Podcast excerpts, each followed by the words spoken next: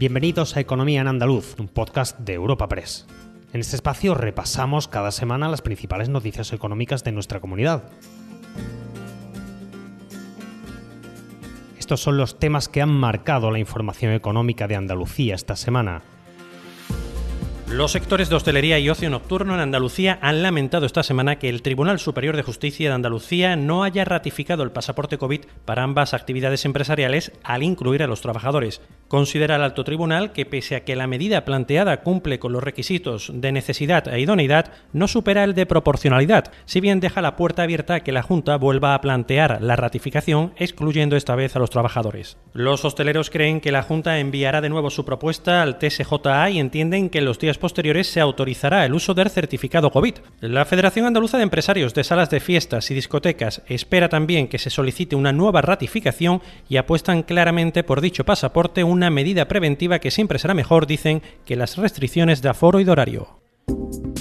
Espacio patrocinado por la Asociación de Trabajadores Autónomos ATA. El presidente de la Federación de Hosteleros de Andalucía, Javier Frutos, entiende en relación a la desestimación por parte del TSJA del pasaporte COVID que al final son defectos subsanables que se volverá a enviar al alto tribunal y que en días posteriores se ratificará el uso de este pasaporte. En opinión de Frutos, el propio auto demuestra que la hostelería es segura puesto que al final no se obliga al personal a vacunarse, entre otras cosas, dicen, porque guardan esas medidas higiénico-sanitarias, por lo que la clientela puede seguir sintiéndose segura, tal y como vienen diciendo desde el sector en toda esta pandemia. Para Javier Frutos, el pasaporte COVID es un mal menor, una medida más preventiva que restrictiva. es cierto que supongo que bueno que son al final defectos subsanables, que supongo que la Junta lo, lo subsanará lo antes posible y así se lo, se lo volverá a enviar al, al propio TSJA y entendemos que en los días posteriores pues bueno se, se ratificará el que, que, se utilice el pasaporte COVID. Eh, sí es verdad que bueno incluso en el auto podemos decir que se demuestra que la hostelería es segura, puesto que al final no se obliga a lo, al personal a, a vacunarse, entre otras cosas porque guardan esas medidas higiénico-sanitarias que al final, pues bueno, lo que hace es que, que, podamos decir que nuestros clientes pues están seguros, como llevamos diciéndolo en, en, toda esta pandemia. En esa línea se han manifestado desde el sector del ocio nocturno que espera también que la Junta solicite al TSJA la ratificación del pasaporte COVID. Cree que es una medida muy positiva porque al margen de dar seguridad a los clientes, fomenta que se incremente la vacunación entre la población, fundamental para el control de la enfermedad. Al respecto, el presidente de Andalucía de Noche, Juan Rambla, ha señalado que no entiende cómo el Tribunal Supremo avala el pasaporte en algunas comunidades y aquí en Andalucía el TSJ no autoriza su uso. Nosotros desde el sector del ocio nocturno evidentemente preferimos que se apliquen medidas preventivas como es la solicitud del pasaporte COVID, que entendemos que puede ayudar, uh, como se está comprobando, a que disminuyan el número de hospitalizaciones aún más, eh, a que nos apliquen medidas restrictivas eh, ya sea de reducción de aforo o de reducción de horario, que son medidas que dañarían seriamente la economía de nuestros negocios y que ya se encuentran bastante maltrechas por todo lo que hemos pasado. Cambiamos de asunto. La compañía de bandera irlandesa Ryanair ha inaugurado esta semana el segundo hangar de mantenimiento de aviones en Sevilla. Esta ampliación supone una inversión de 30 millones de euros y la creación de 250 puestos de trabajo, entre los que se incluyen ingenieros, mecánicos y personal de apoyo. El CEO de Ryanair, Eddie Wilson, ha señalado que esta acción confirma el compromiso continuo de la compañía con Andalucía, ya que son unas instalaciones de última generación diseñadas para ser respetuosas con el medio ambiente, en línea con la apuesta de la aerolínea de seguir reduciendo las emisiones de CO2. Eddie Wilson, CEO de Ryanair. Hemos acudido hoy aquí y en cuanto a la inversión de las cinco bahías, sabíamos que tomamos la decisión correcta teniendo en cuenta las habilidades del personal en Sevilla.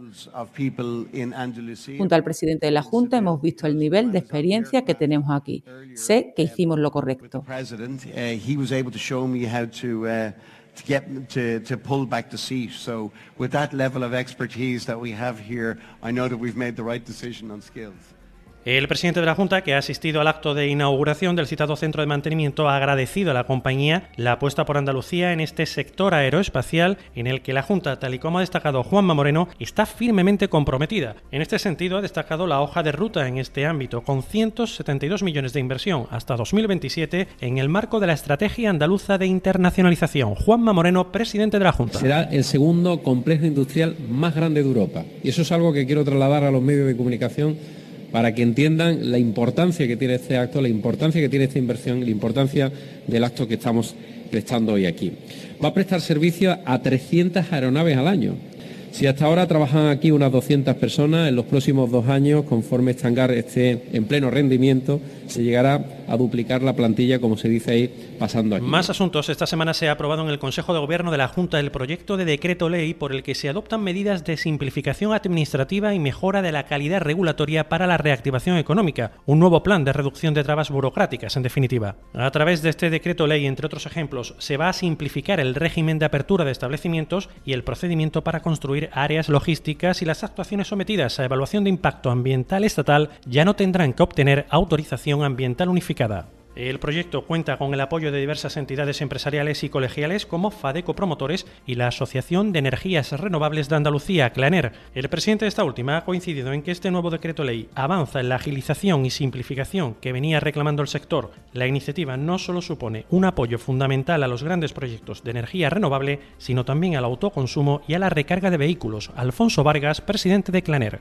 Fundamental eh, simplificar los procesos, digitalizándolo y, y, hoy en día no se entiende que andemos todavía con volúmenes de papel tan amplios como los que presentamos para nuestros proyectos. ¿no? Sea bienvenida esta nueva simplificación, eh, este apoyo a la, no solo a los grandes proyectos de energía renovable, hay medidas muy súper interesantes en medidas de, de, aprovechamiento térmico, de autoconsumo, de puntos de recarga de vehículos eléctricos. En el otro extremo, sindicatos como comisiones obreras están en total desacuerdo con este decreto ley, ya que se trata, dicen, de una nueva equivocación del gobierno andaluz, porque una cosa es eliminar trámites innecesarios y duplicidades y otra quitar elementos de garantía y seguridad en la gestión pública para el conjunto de los ciudadanos. Comisiones Obreras critica que en el acto de presentación el gobierno andaluz diera voz al empresariado que conocía el contenido del decreto y no a los representantes sindicales y sociales. Nuria López, secretaria general de Comisiones Obreras en Andalucía. Para Comisiones Obreras el gobierno andaluz vuelve a equivocarse. Una cosa es eliminar trámites innecesarios y duplicidades y otra quitar elementos y garantías de seguridad en la gestión pública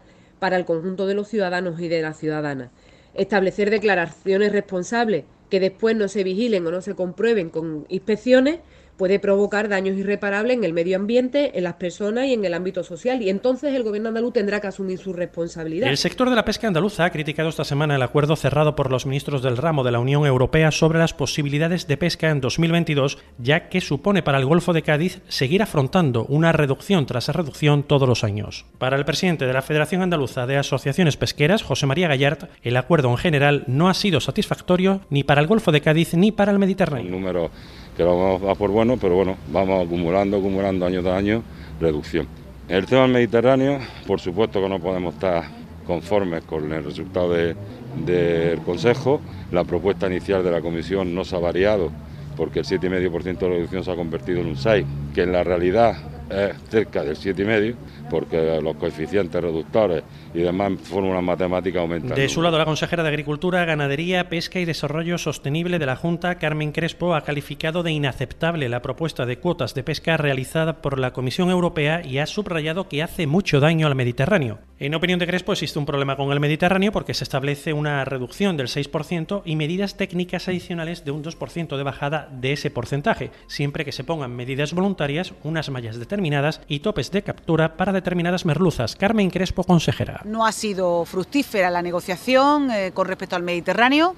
En el Atlántico, eh, en este caso en el Golfo de Cádiz, eh, ha, ha, habido una mejora y tenemos que reconocerlo, pero en el Mediterráneo no ha podido ser y por tanto la votación de España ha sido en contra y desde luego nuestra posición es totalmente contraria al planteamiento de la Comisión. Lo decíamos en estos días, eh, al, tiene que haber una sostenibilidad medioambiental que los pescadores están buscando y con un esfuerzo pesquero importante, pero también tiene que haber una sostenibilidad laboral y, y social. Y una cosa más, al cierre el Gobierno ha destinado a Andalucía casi 1.900 millones de euros del plan de recuperación, según los datos actualizados esta semana en la Comisión Interministerial para la Recuperación, Transformación y Resiliencia. El delegado del Gobierno ha subrayado que la partida servirá para desarrollar inversiones que permitan una recuperación justa, equilibrada, sostenible y centrada en las personas. Andalucía aglutina casi un 17,5% del total distribuido en toda España. Pedro Fernández, delegado del Gobierno en Andalucía. Es una cantidad muy importante de recursos que convierte a Andalucía en la comunidad que más fondos recibe. Son casi un 17,5% del total de los fondos distribuidos en toda España.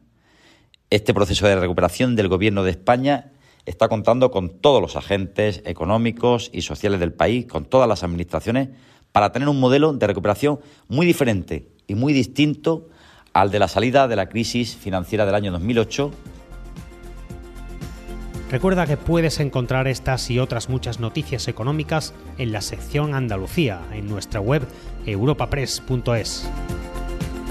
Puedes suscribirte a este programa y al resto de podcast de Europa Press a través de Spotify, Apple Podcast, Evox o Google Podcast.